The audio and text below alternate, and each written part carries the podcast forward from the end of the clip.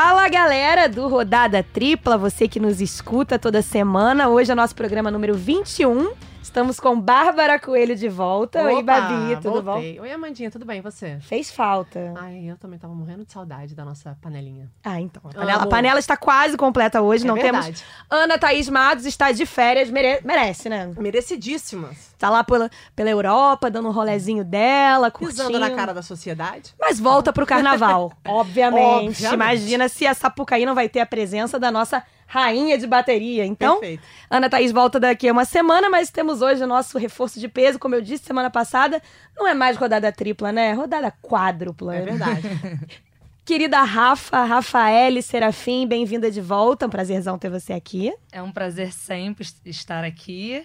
É claro que a Ana Thaís não está, a gente tenta compensar né, a altura ali, falando. Temos elenco pra isso, É, no A caso. gente, vai, a gente vai tentando, né? Boa, Temos Rafa. elenco, Temos elenco pra jogar o campeonato inteiro com seus desfalques que acontecem. no- Às vezes por férias, por pau. Data FIFA, nada mais. Data FIFA. Data FIFA. E eu, eu novamente cometi o mesmo erro de semana passada. Eu tenho certeza que todo mundo já me conhece, porque eu não me apresento. Ah, é verdade. Amada, Amada, deve ser, são os autógrafos que você anda Gente, é isso. distribuindo nas ruas e já tá subindo a É, cabeça. eu tô, dá que, uma segurada. tô me achando a, a famosa. Então sou eu, Amanda Kestel. Mas é bom que eu me apresento, que eu falo meu nome certo. Pela Exato. primeira vez eu não tenho nenhuma apresentação sem o nome errado.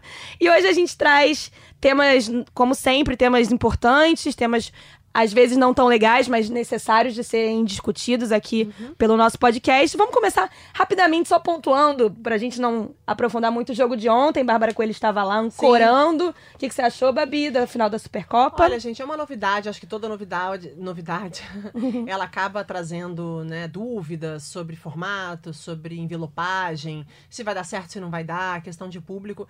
Eu achei que a, a CBF envelopou bem a competição. Tava uma competição legal de acompanhar, a entrada no estádio. Acho que a torcida, até pelo fato de ter muito torcedor do Atlético, do Flamengo, melhor dizendo, lá em Brasília, e na região ali próxima, é, acabou que muita gente foi ao estádio, cin- 50 mil pessoas estiveram lá. Apesar do preço que tava salgado. E o preço né? estava salgado. É. Lembrando que o preço de bilheteria é, são, são receitas da CBF, não vão para os clubes, tá? Isso é interessante. Foi um valor determinado pela entidade, não foi determinado pelos clubes. Acho que os clubes às vezes têm muita culpa e muita coisa, e nesse caso eu gostaria de deixar claro assim para o torcedor entender, o torcedor que nos ouve.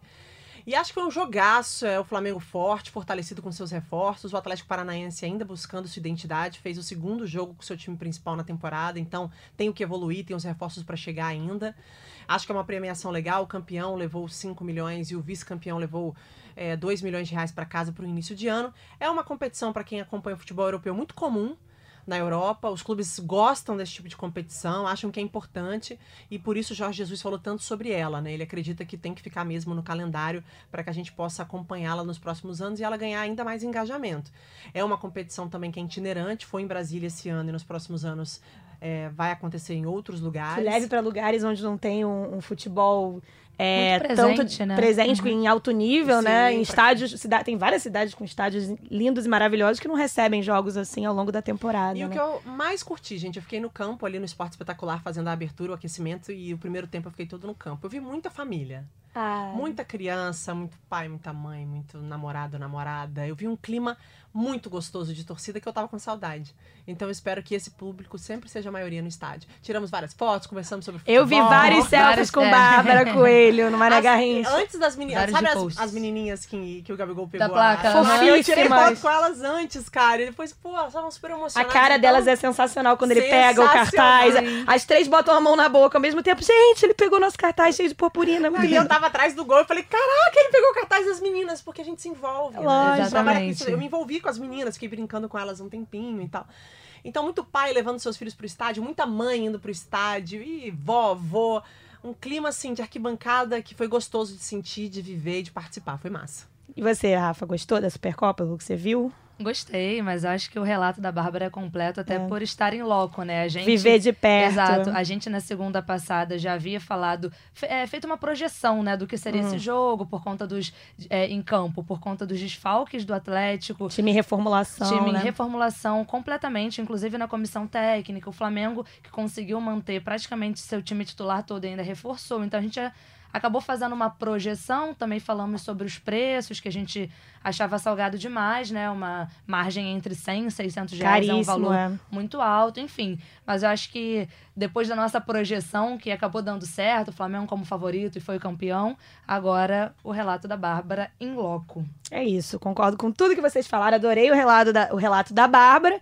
E achei também um, um jogo bom de se ver para começo de temporada, mas exatamente o que você falou. O Atlético ainda sem uma identidade muito Sim. clara, né? Um trabalho, muito começo de trabalho do Dorival. E o Flamengo, gente, o Flamengo é um time já rolando, entendeu? É. Um jogador que não foi campeão brasileiro da Libertadores estava em campo no time titular. Então, é o Flamengo mais do que acostumado a jogar, já, como dizem, em outro patamar ali mesmo de, de intensidade. Foi um jogo até bem fácil pro Flamengo, mais do que eu achei.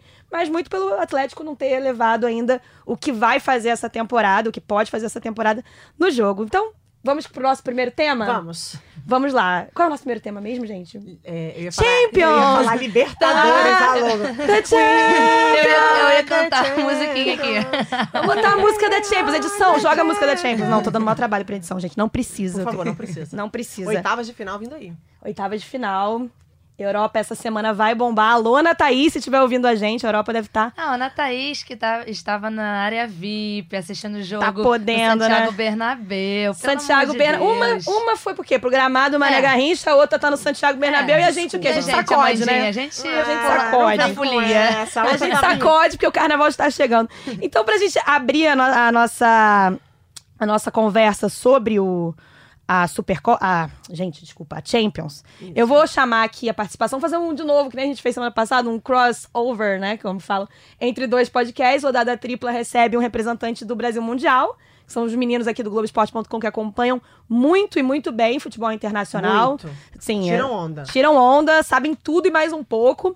E eu- a gente tem o meu colega de faculdade, estou comigo na PUC, Vitor. Canedo. Vitor Canedo que era conhecido na PUC por usar cada dia uma camisa de time diferente. Pô, na aí, faculdade, tem uma grande coleção. Um dia ele deve vender isso para fazer um caixinha. Vai falar um pouquinho da expectativa para essas oitavas de final da Champions. Vamos com o Vitor Canedo. Salve Bárbara, Amanda, Rafa. Pois é, dois meses de ausência de Champions é, é muita coisa para quem gosta, para quem é viciado. É, mas voltou, né? Voltou e volta em grande estilo. Terça-feira temos já dois jogaços: Atlético de Madrid e Liverpool, Borussia Dortmund contra PSG. Na quarta-feira temos Atalanta e Valência, Tottenham e Leipzig.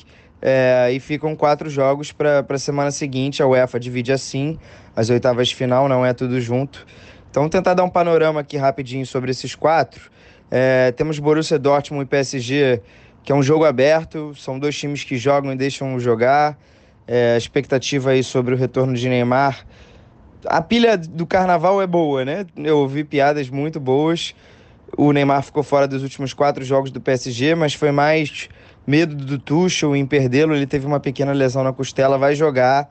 E eu prevejo um confronto assim de muitos gols. Eu acho que o PSG está tá no seu melhor momento dos últimos anos para pleitear por esse título, mas tem um adversário à altura que se reforçou. Tem o menino Haaland que não para de fazer gol, vai ser bem legal. O Atlético e o Liverpool é a gente se perguntar. O Liverpool imparável na Premier League vai manter sua pegada na Champions e o Atlético que está um pouco claudicante aí em Copa do Rei espanhol vai voltar a ser aquele casca grossa na Champions. Será que dá? Na quarta-feira, Atalanta e Valência. É até um duelo com um pouco cara de Liga Europa. Todo sorteio tem um confronto desse. É, mas vai ser interessante também. A Atalanta está estreando assim no seu mata-mata, é, passou é, no sufoco na fase de grupos, está em quarto agora na Série A. É, o Valência em sétimo no espanhol, está tá um pouco irregular, mas já ganhou do Barcelona tem pouco tempo. Vai ser um confronto aberto também. Tottenham e Leipzig vai ser muito interessante também, porque o Tottenham também joga e deixa jogar. A estreia do Leipzig no mata-mata. É, o Tottenham tem José Mourinho, o Leipzig está pleiteando pelo título alemão, tem grandes jogadores. É, não é um duelo de camisas pesadas, mas o vice-campeão Tottenham vai em busca aí dessa classificação, de uma boa campanha de novo. Acho que tem, tem boas chances, mesmo sem o Kane. Tá, gente? É, debatam aí, eu acho que vai ser bem legal. O que, que vocês acham aí dessas oitavas de final? Ó, tá difícil dar palpite, hein, nessas oitavas de final de Champions. Vou falar pra vocês que acho que é um grande desafio. A gente tem equipes aí que têm uma característica de sempre chegarem, né? É, são adversários muito difíceis, então se a gente parar para pensar, eu vou destacar alguns, não vou passar por todos, mas Atlético de Madrid e Liverpool. O Liverpool, essa grande potência, com essa vantagem assustadora. Se conseguir mais seis vitórias na, na Premier League, já é campeão da competição com muita antecedência. Uma antecedência bizarra. Foi né? campeão da Champions no ano É. passado com uma campanha. É um time que incorporou ainda mais esse ano, joga com muito mais intensidade, mas é um Atlético adversário duro. Um adversário que sabe se fechar, que marca forte, que faz transições rápidas, que joga pelaquela bola do, do, do jogo. Então, assim, vai ser um jogaço. Se parar pra pensar. Também né, no jogo entre Borussia e Paris Saint-Germain. Paris Saint-Germain esse ano muito mais maduro para brigar por um título de Champions do que no ano passado. Não só pelos reforços, mas a Champions para mim é uma competição de tradição também. Para você ser campeão, assim como a Libertadores, tem que ir chegando, tem que ir chegando. Dificilmente você é campeão da noite pro dia. É uma competição muito difícil. E eu acho que o Paris Saint-Germain esse ano tá muito mais cascudo, muito mais preparado. Eu acho que com a própria liderança e quem sabe o Neymar esse ano possa estar em campo. Quando eu falo possa estar em campo é pelas questões físicas também, que ele não tem o azar de se machucar ou estar suspenso num jogo importante. Acho que ele tá com a cabeça muito voltada para isso. E eu acredito que vai ser vai ser um adversário muito duro, Borussia, mas acho que o Paris Saint-Germain esse ano é o ano que a, a Champions está realmente na veia, assim. Se pegar Napoli e Barcelona, é o momento mais fragilizado do Barcelona dos últimos anos, uma, uma, uma questão interna muito forte, é o Messi se desentendendo com o Abidal, que hoje responde pelo futebol, pelo departamento de futebol, um dos caras ali que, que cuida de perto dos jogadores. E eu acho que o Barcelona se vê enfraquecido, perde jogadores muito importantes, talvez o Soares jogue um pouco mais para frente, se o Barcelona passar, mas ele não consegue ter nem ninguém no banco para poder suprir essa ausência, já que o Dembélé machucou também, apesar de Dembélé jogar em outra posição do ataque, poderia ajudar e contribuir na frente, na linha de frente do Barcelona. Então acho que é um ano muito difícil. Agora para mim o jogo tá aqui. Eu sei que eu passei Lyon e Juventus, Chelsea e Bayern, porque eu quero destacar os jogos que eu realmente tô tô mais animada. Os jogões, assim. né? Cara, Real Madrid e Manchester City. Vou abrir a minha a minha bolinha de cristal aqui para dar aqueles chutômetros que é para virar piada. Manda, manda, manda. Adoro. Vou falar uma coisa para vocês. Daqui para mim sai o campeão da Champions. Campeão, Real não Madrid. finalista.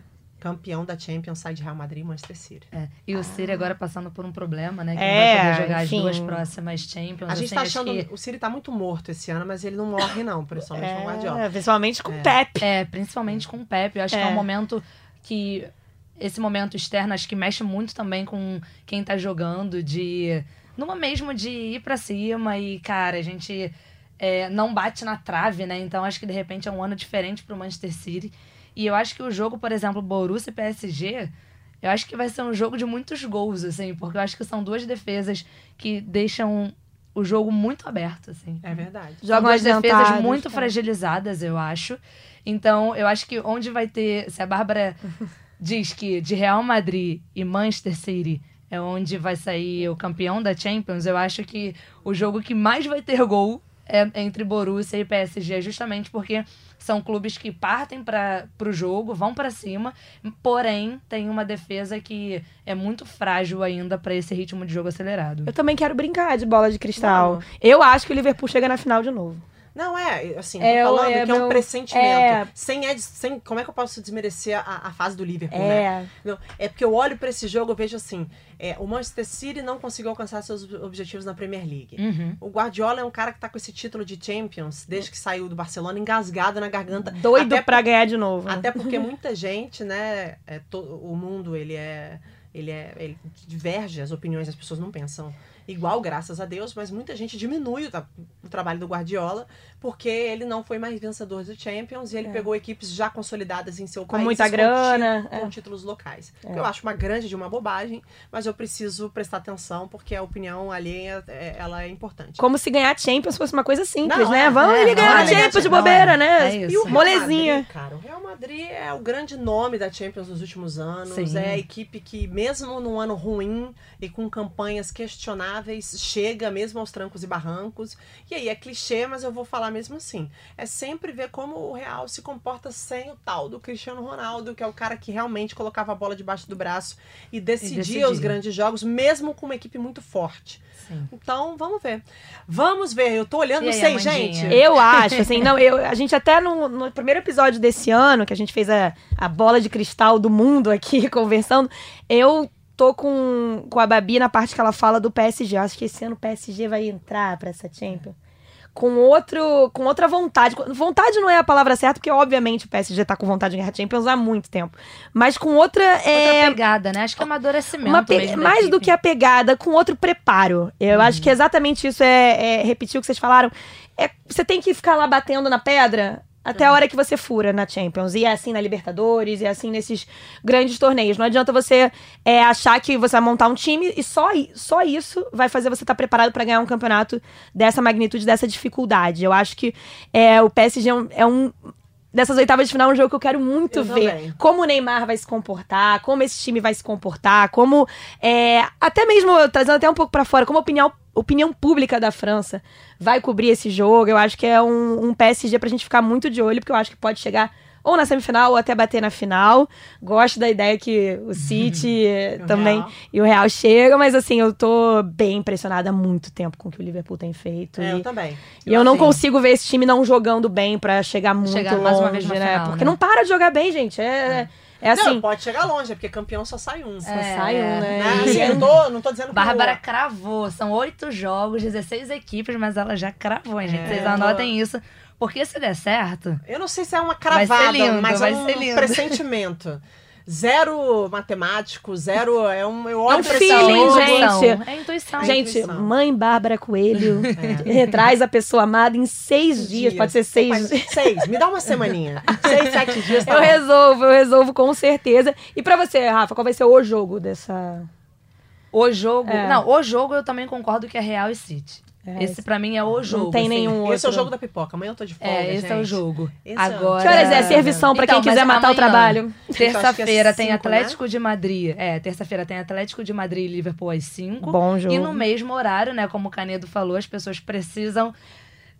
Elas. Como é que foi que o Canedo falou? gente. Precisa matar, né? É pena de morte. Pena de morte. pra- morte pra quem Gente. bota Atlético de Madrid e Liverpool e Borussia e PSG no mesmo No horário. mesmo horário. Que Esses são os jogos de né, amanhã. Cara, que Vaci- Isso aí é um vacilo absurdo. Mas tudo bem, o que que a gente pode fazer? Não Bom. dá pra mudar o mundo. Não podemos mudar o E mundo. é isso, e temos oito jogos aí de Champions ainda pra começar dar aquele gostinho, de ver aquele futebol, de fazer a pipoquinha como a Bárbara Tá falou. só começando. Tá só Atenção, começando. times sul-americanos da Libertadores. Fiquem de olho, porque pode ser o seu rival em dezembro. Exatamente. Já começa a estudar, galera. Todo mundo aí já começa a estudar o rival, porque tem que Já começar a grava estudar cedo mesmo pra poder ganhar. Já, É gra- verdade. já grava o DVD a partir das oitavas Exato. pra assistir depois. E, e pra gente sair desse assunto, meninas, eu queria falar alguma uma coisa assim. Eu vejo que hoje a, a, a gente olha pro futebol assim, raiz Nutella. Ah, porque quem torce para time europeu, quem curte futebol europeu é Nutella. Futebol raiz é futebol brasileiro, é futebol sul-americano. Gente, vamos parar de ser bobo com esse tipo de coisa, porque assim, o futebol é o futebol. Uhum. E a gente está passando por uma transformação, assim como todo esporte passa. A gente não vai viver do futebol da Copa de 50 pro resto da vida. A gente não vai viver a sombra do Maracanã, da geral. Esquece, o futebol, as arenas se modernizam. É, é a vida, é a tecnologia, é a mudança, é a transformação, é a globalização principalmente. Não à toa, ontem a gente teve uma super inovação com a Supercopa do Brasil, em que o nosso próprio cronômetro não parava no 45 e depois Isso. voltava e zerava. Quem é Que ruim é em matemática tendência. que nem eu. Fica Ah, eu fiquei, gente, falei mesmo. Eu era péssima em matemática. Descobri por- que eu continuo péssima, porque eu ficava, gente, quanto tempo falta pra acabar? Não, é um saco, é um saco. Mas de Quando chega em 80 é mais fácil. É, exato. Porque é legal de assistir, então não tem essa, assim. Eu só gosto de falar isso porque a gente fica aí olhando a tweetada da galera. E, e eu, por exemplo, falo que eu amo Champions, eu sou apaixonada por futebol europeu. Quando eu posso, eu viajo pra ver mesmo. E sou muito frequentadora dos estádios aqui Uma coisa não Brasil tem também. nada a ver com a outra. Só que é. aqui, né, gente, a gente posta menos, a gente fala menos porque os haters estão aí pra nos irritar e pra nos, pra nos desencorajar. E pra dizer que a gente torce para os 20 clubes da, Do- da Série A. da Série A. Todos os 20 Sei lá, clubes. eu senti necessidade de falar isso. Então vamos falar de tudo quanto é tipo de futebol. Gente, o futebol, europeu é ótimo. E, inclusive, vou dar uma alfinetada aí em você que chama o futebol europeu de Nutella. É, é bom a gente começar a ficar mais de olho no futebol europeu, porque senão. A gente, pra gente, pelo menos, tentar entender por que a gente tá 20 anos sem ganhar a Copa, né? É isso. E quando os europeus estão varrendo aí a Copa, só time europeu nas últimas quartas de final de Copa do Mundo. Então vamos tentar. Quartas de final, não, perdão, de semifinal de Copa do Mundo. Vamos tentar entender por que, que a gente ficou pra trás, já que o nosso futebol sempre foi tão bom, É. tão raiz, tão legal, mas parou no tempo. né? Vamos, vamos pra frente. Acho que a gente tem que gostar de tudo. Exatamente. pra- enfim, é isso. Mudar de assunto? Agora eu vou passar a palavra pra Rafa. Que, que bom que tá aqui hoje com a gente, porque lugar de fala, né, Rafa, que chama? É, lugar de fala, mais um caso de racismo no futebol. né? E assim, infelizmente a gente é muito repetitivo com isso. Toda vez que acontece, entra é, como pauta aqui no Rodada. Graças a Deus, isso entra em pauta na maioria das mesas redondas é, de esportes, enfim, principalmente aqui no Sport TV. E assim, eu acho que o que aconteceu agora no Porto é, é pra gente marcar, de repente, um encorajamento mesmo, assim. Porque quantos e quantos casos de racismo a gente já viu acontecer e aí o jogador é sempre punido, ele sai chorando, ninguém apoia e fica por isso mesmo, ele tem, mesmo que com a estabilidade emocional assim muito afetada, muito abalada, ele ainda assim precisa é, seguir no jogo. E aí agora a gente acabou de ver, né, que isso não aconteceu. Acho que pra gente introduzir esse assunto, a gente podia colocar o áudio, né, que o nosso querido amigo Grafite mandou pra gente, porque foi é, eu, eu sendo negra, é, eu tenho lugar de fala, Porém, isso não aconteceu comigo no futebol, porque eu não sou atleta profissional, nada disso. Então, acho que pra gente é, botar esse assunto pra frente, acho que vale a pena a gente escutar o que o grafite tem para nos dizer. E aí a gente dá sequência falando sobre punições, porque eu acho que é, o lugar de fala é no, no sentimento. Mas vocês têm total consciência do que é o racismo, vocês sabem que vocês não sofrem ele é Amandinha e Bárbara, né? Mas vocês sabem o que é o racismo e vocês têm total consciência de coisas, de ações que podem tornar. É, punições, né? Punições que podem ser tomadas, podem ser aplicadas para que esse tipo de coisa diminua até não existir mais. Vamos ouvir então o grafite. Esse caso que aconteceu esse final de semana agora, né, do Marega, é, infelizmente é mais um dos que vem acontecendo frequentemente no futebol brasileiro, no futebol mundial, né? Está é, tá sendo cada vez mais frequente, né? Nós estamos em 2020, onde certas situações que até algum tempo, algum, algum tempos atrás eram toleradas, como racismo, machismo, essas coisas. Eu falo de machismo porque ontem no Troca também nós discutimos a situação do, do, do mascote do, do Atlético Mineiro também, né? Então são coisas que ao, no final dos anos 90, começo dos anos 2000, era normal acontecer e ninguém falar nada, caso de racismo no futebol, esse tipo de machismo, né? É, infelizmente a do Marega teve uma repercussão muito maior ainda porque ele foi o primeiro jogador a abandonar o campo, né? Já teve algumas tentativas de abandono de, de partida, no caso do Balotelli, mas ele abandonou mesmo. E a gente vê claro na imagem lá que os companheiros dele nem imaginam o que está passando, o que ele está passando, porque a maioria dos companheiros dele ali que tentam segurá-lo para ele não, não, não, não, não deixar a partida, são jogadores brancos. Não que esses jogadores sejam racistas, mas eles são brancos, eles não imaginam o que o cara tá passando ali. Eu acho que se eles imaginassem o que ele estava passando ali, solidariedade ao jogador, a equipe toda do Porto sairia de campo.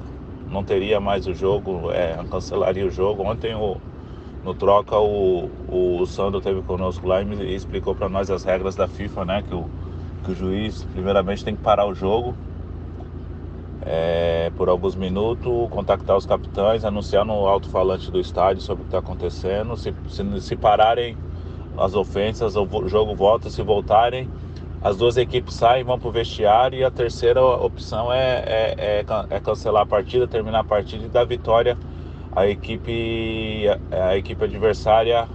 Aqui os torcedores estão tendo cantos racistas, tipo desse coisa assim. Ou seja, é muito difícil, é muito complicado e precisa de medidas severas por parte da FIFA, por parte da CBF, por parte das entidades que comandam o futebol brasileiro e mundial a respeito disso, porque a grande maioria dos jogadores, né, é, são negros. É, o, o, a maior referência dentro do futebol mundial que a gente tem é negro. É, atletas negros sempre têm destaque em todos, quase todos os esportes.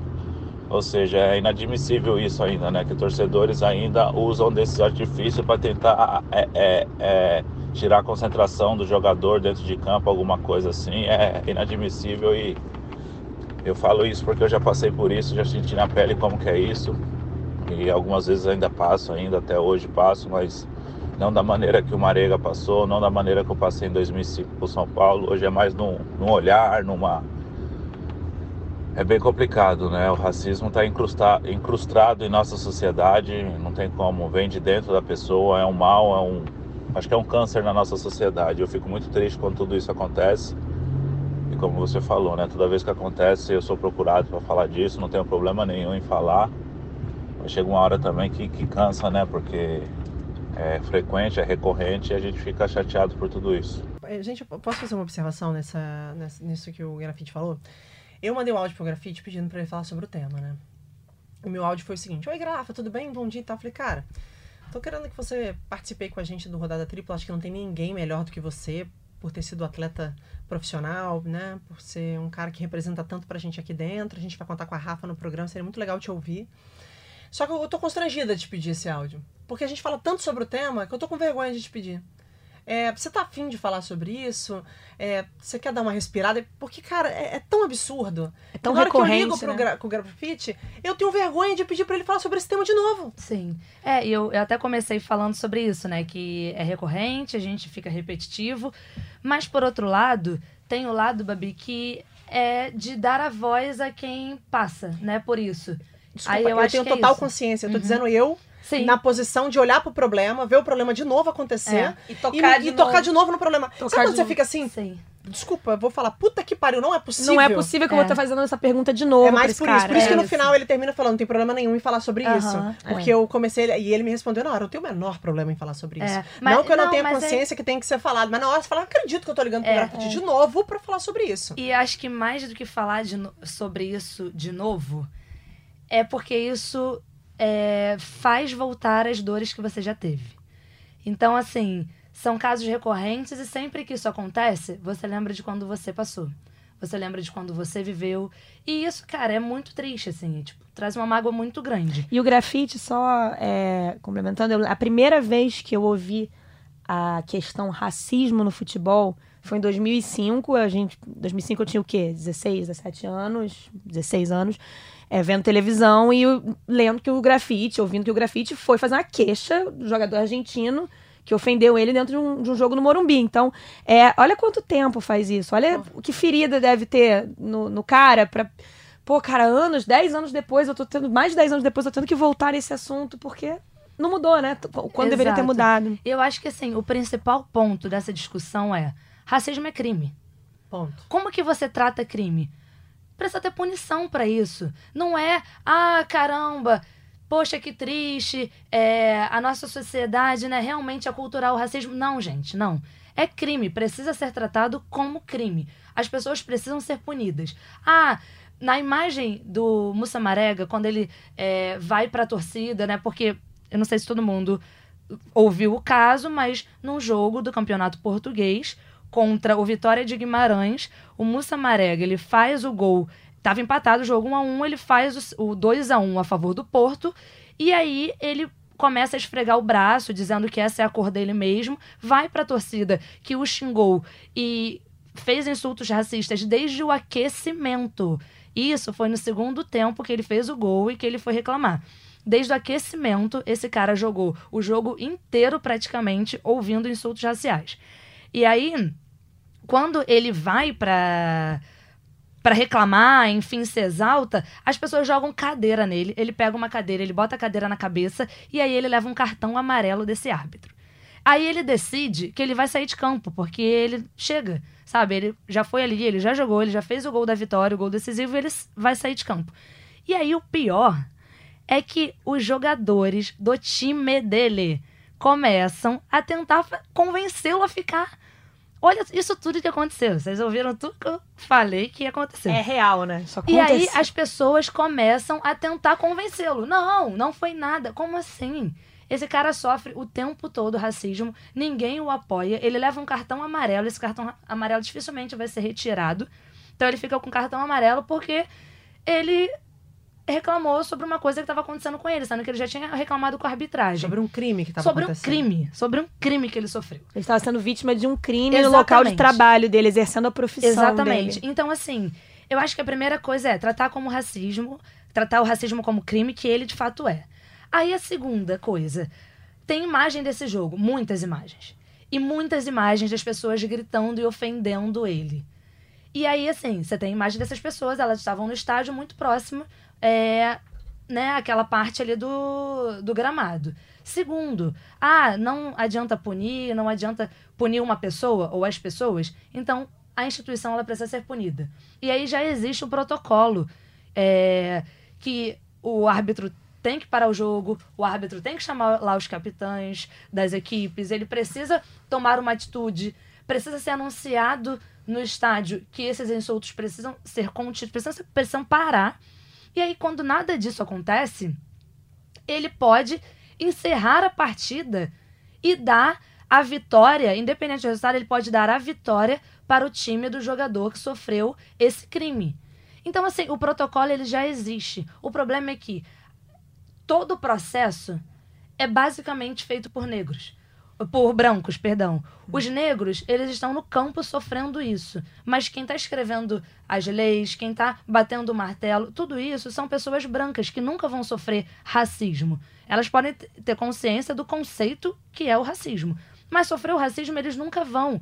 Então, na cabeça dessas pessoas brancas, é sempre um exagero parar uma partida, de repente uma partida muito boa, um espetáculo, por conta de um ato racista. Só que é parar a partida porque um crime foi cometido. Está sendo cometido é um crime no teu, no, no, dentro do teu show, do teu espetáculo, está rolando um crime. Você tem que parar. Exato, é isso, assim. Cara, é. eu acho que é, o racismo, a, a, homofobia, o machismo, e hoje a gente está falando sobre o racismo. Todo mundo gosta de falar sobre o tema. Todo mundo gosta de dizer que é um absurdo. Todo mundo se acha capaz. Né? E que não é possível, de que essas pessoas precisam ser punidas. Mas quando acontece um caso de racismo do seu lado e você não vive esse problema, ele não está dentro de você, você não passou a vida inteira sofrendo com isso, você não faz absolu absolutamente nada. Então isso não é uma reflexão para quem está nos ouvindo, é uma reflexão para gente, Amanda. Claro. Acima de qualquer coisa. Porque se combate crimes, todos combatem crimes, né? Não adianta só quem é ofendido, quem se sente ofendido, quem é, não adianta a Rafa passar por problemas todos os dias e eu e você, a gente sentar no nosso comodismo e em algum momento nem tentar entender o que a Rafa está passando, ou nem levantar essa bandeira, porque a gente não é negra. Porque não é com a gente. Porque não é com a gente. Então, assim, eu tenho um respeito absurdo pelo, pelo trabalho da Rafa. Rafa é minha amiga, é um absurdo pelo trabalho da Rafa. Tenho um respeito absurdo pelo Grafa e por tantas pessoas que ainda não são, ainda a gente não fala numa quantidade suficiente, uma quantidade que é ideal aqui na nossa falta redação. Muito. Falta muito. A estrada é muito uhum. longa, a gente sabe disso. Mas eu torço muito para que esse cenário mude radicalmente, mas eu só acredito na mudança partindo de um princípio. Todo se mundo se importar. Com uma mudança consciente que todo mundo precisa participar dela. É aquilo, não Sim. adianta, né, Rafa, uhum. você não ser racista. É, você, você tem que ser, o antirracista o tempo todo, em todos os momentos. Que é o que a Viola e, Davis fala e, muito. Exatamente. E, e o futebol, é, ele traz, ele traz para dentro do Angela Davis. É. Viola Davis também é uma mulher é, incrível. Maravilhosa, mas Outra é grande. É, é, ele traz para dentro do, dos estádios o que há de pior a gente já falou isso outras vezes. Ele durante muito tempo se permitiu o que há de pior no ser humano dentro dos estádios, por... como se tivesse um aval para você ser o que há de pior, para você ser racista, para você ser homofóbico, Sim. você ser machista. Essas coisas estão começando a mudar, mas não vai mudar só quando o grafite falar, ou só quando a Rafael falar. Foi exatamente o que você falou, Babi. Todo mundo tem que se incomodar, todo mundo tem que apontar o dedo, todo mundo tem que denunciar. As pessoas que estavam naquele estádio em Portugal, elas deveriam se mobilizar entre elas e pegar um por um dos que incitaram isso, dos que uhum. fizeram isso e, gente, denunciar, prender, é crime, responder pro processo. Não tem nada diferente disso. Você tá falando uma coisa que, assim, é, é para mim é o ponto de partida, o meu, tá? Uhum, e aí uhum, claro. a Rafa me corta. Então, por exemplo, se você for conversar com os jogadores do Porto, eles vão dizer que não tem nada contra negro e que todos ali são amigos, que é um time, que tal. Só que quando eles não lutam junto, eles diminuem essa luta. Claro.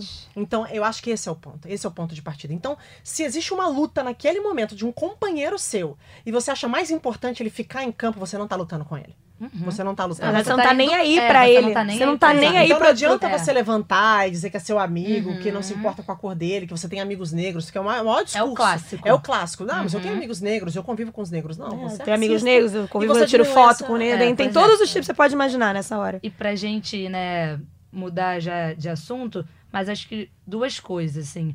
Uma é que eu acho que se você começa a punir o clube, se você começa a dar, é, mesmo que ele esteja vencendo o jogo, e aí a, a torcida gritou, né, fe, insultou é, um jogador, eu acho que se você começa a tratar dessa maneira, as próprias, os próprios torcedores que estão em volta, eles vão começar a se virar contra A esse apontar, cara, é. apontar o dedo, porque eles sabem que o clube que eles tanto amam, que eles tanto torcem, pode ser prejudicado por conta disso. Pena que acho- ainda não fazem isso. Gente, desculpa te interromper. Hoje a gente vê nos estádios as pessoas apontando, cercando, é, intimidando o jogador se ele jogar um copo no gramado, porque o teu time pode ser prejudicado. Eles têm que fazer isso, É isso. involuntariamente, não tem que nem pensar em Aham. punição. Mas já, já que Não, é, precisa mas- mas disso. já que precisa. Já que precisa, já que lá em Isso. 2014 muita coisa mudou muito pouca coisa, aliás, de 2014 pra cá, mas já aconteceu alguma coisa, o Grêmio Aham. foi retirado da Copa do Brasil por causa daqueles insultos com aranha. É, já era pra ter mudado muito mais em, em cinco anos, entendeu? Mudou muito pouco. E aí, só pra concluir, é uma reflexão mesmo, porque assim, é, sempre que acontece um caso desse, como aconteceu ano passado, os mais recentes, né? O Tyson, quando aconteceu ano passado, que ele também vai pra torcida, faz gesto obsceno, reclama e é punido por isso. E agora o Marega. É, eu acho que assim, as pessoas só precisam entender de uma maneira. Você vê muita revolta e aí acha que é exagerado. Só que você imagina o Marega, que foi o último caso do qual estamos falando. São 28 anos passando por isso. São 28 anos ouvindo é, insultos racistas de todos os lados, passando por todo tipo de preconceito racial. Então, você imagina que uma hora essa gota vai bater no copo, ele tá transbordado e você vai explodir de alguma maneira. Então, acho que a gente também precisa tratar com um pouco mais de atenção esse caso, porque não é uma revolta pontual no momento, é a explosão por uma sucessão de fatos desse tipo durante toda a vida dele, desde que ele era criança e que às vezes ele pode não ter percebido, mas isso foi carregando, é, na- foi carregado na vida dele até agora, assim. Então esses esse momento de fúria, ele é muito da vivência, assim. Então, acho que a gente também precisa ter um pouco de cuidado, porque às vezes a gente lê um julgamento que ele não devia ter agido dessa maneira, que ele tinha que se acalmar, mas assim, não tem como se acalmar quando você vive isso intensamente todos os dias, Sua vida toda, né? a sua vida inteira. Perfeito, Rafa. Obrigada aí por trazer mais conhecimento sobre o tema, né? Por contribuir tanto com a nossa rodada tripla. Vamos falar de tênis um pouquinho agora? Bolinha pequena, né? Aquela. Alguém sabe imitar a voz de, te- de tenista? Não, eu- não, não vou passar essa vergonha, Melhor porque eu já não. passo muitas. Vamos pular isso, vamos pular isso. Eu ia só jogar bola, eu não ia fazer, eu ia só jogar bolinha pra vocês. Babi, animada pro Rio Open? Eu tô, vamos ver, né? Assim, acho que temos algumas atrações. O Rio Open acontecendo no Rio de Janeiro, um ATP 500, super importante pro calendário, não sei se as pessoas conhecem. Eu acho que o Narc Rodrigues, que é um cara que comenta tênis aqui na casa, vai poder falar um pouco melhor pra gente. Qual a expectativa dele pra esse ano? Vamos ouvi-lo. Olá, meninas do Rodada Tripla. Que bom aí, agradeço a oportunidade de poder falar um pouquinho de tênis nesse podcast de vocês, que é maravilhoso, sempre que muita gente assistindo e fazendo muito sucesso. Olha, o Rio Open esse ano tem um velho conhecido, Dominic Thiem, cabeça 1, acabou de ser vice-campeão no Aberto da Austrália, é o super favorito, né? Infelizmente a gente teve algumas desistências aí do Matteo Berrettini, número 8 do mundo, do Diego Schwartzman, por motivo de lesão não puderam participar, mas a chave está recheada de nomes aí conhecidos e grandes jogadores, né? O Fernando Verdasco, Alberto Ramos Vinolas, o brasileiro Thiago Monteiro, o Guido Pella, que foi vice-campeão numa edição, o Pablo Cuevas, uruguai, que já foi campeão também, Dusan Lajovic, ano passado fez final no Masters 1000 de Monte Carlo. Então o Rio Open está sempre, mais uma vez esse ano, né, com ótimos tenistas aí presentes. Esse ano a gente teve uma participação muito boa do público no sábado e domingo, né, do qualifying, com bastante gente, né. A entrada era franca, mas há muito tempo a gente não tinha tanta gente assim no qualifying. A expectativa para essa sétima edição, algumas melhorias foram feitas ali na área dos restaurantes, né, na área ali comum para todos os jogadores. A quadra central, como sempre, belíssima, né? E os brasileiros aí, o Thiago Monteiro, dois jovens, o Thiago Wilde e o Felipe Meligeni Alves, sobrinho do Fernando Meligeni. Nas duplas, a gente já conhece nossos tenistas, né? Marcelo Melo e o Kubot, o Bruno Soares com seu parceiro Mate Pavic, a dupla número um do mundo, os colombianos Cabal e Fará, também estará presente. Então a gente tem tudo para ter mais uma edição, a sétima, né, do Rio Open, muito legal. Como sempre, vamos torcer para não chover, né, não só para não atrapalhar o andamento do torneio, como também para não mudar muitas condições da quadra, mas tem tudo para ser mais uma edição aí fantástica desse ATP 500, que é um torneio importantíssimo no calendário da ATP. Tá bom? Forte abraço a todas vocês aí. Parabéns aí pelo podcast. Uma boa pedida para quem tiver um tempinho no carnaval, né, Babi? Curtir. Perfeito. Rio Open, quem é aqui do Rio, um evento super legal, já tive a oportunidade de ir uma vez, uma vez. Confesso para vocês que não sou a maior entendida de tênis, apesar de curtir assistir um bom jogo de tênis, então vamos ter bons jogos de tênis aqui no Brasil essa semana. Então, se você tiver um tempinho ali entre um bloquinho e outro, né? Vale. Acho que é um evento super legal. Você tem contato com vários atletas, com vários tenistas. Tem a quadra central, mas tem outros outros confrontos também, outras quadras que são de, inclusive de brasileiros, né? E a gente tem o Dominic, o Dominic Thiem como uma grande atração. Acho que o Rio Open sempre se esforça em trazer um dos primeiros do ranking. Acho que como o Narc falou, nem preciso me estender muito, mas um dos primeiros do ranking da ATP para trazer ainda mais é, para que a competição tenha mais ainda engajamento, porque não sei se as pessoas sabem, mas o ATP 500 né, tá óbvio que está atrás dos grandes lãs, dos Masters 1000, mas é uma competição que é a única competição ATP 500 da, do, nosso, do nosso país. É uma das competições mais importantes do nosso continente. Então, acho que quem puder, cara, quem estiver no Rio de Janeiro turistando aí, ou a cariocada toda que quiser ver um bom, um bom nível de tênis, vale muito acompanhar o Rio Open. E é num momento ótimo mesmo, né? Junta carnaval, que a cidade está cheia, um Oh, evento grandioso é. de tênis. É.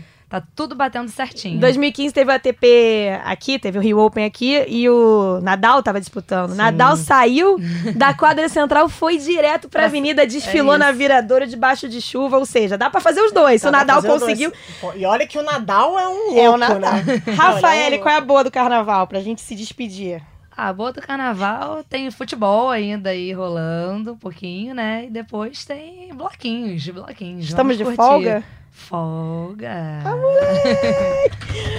Babi, a boa do carnaval, sei que você gosta. Que bom você, Você chegou. Vai reencontrar a Bem Bel Marques. Engraçada, Deixa ela. Deixa Ah, ela. Alô, Bahia. Alô, Bahia, tô chegando. Tô chegando. Tomara Eu- que seja bom.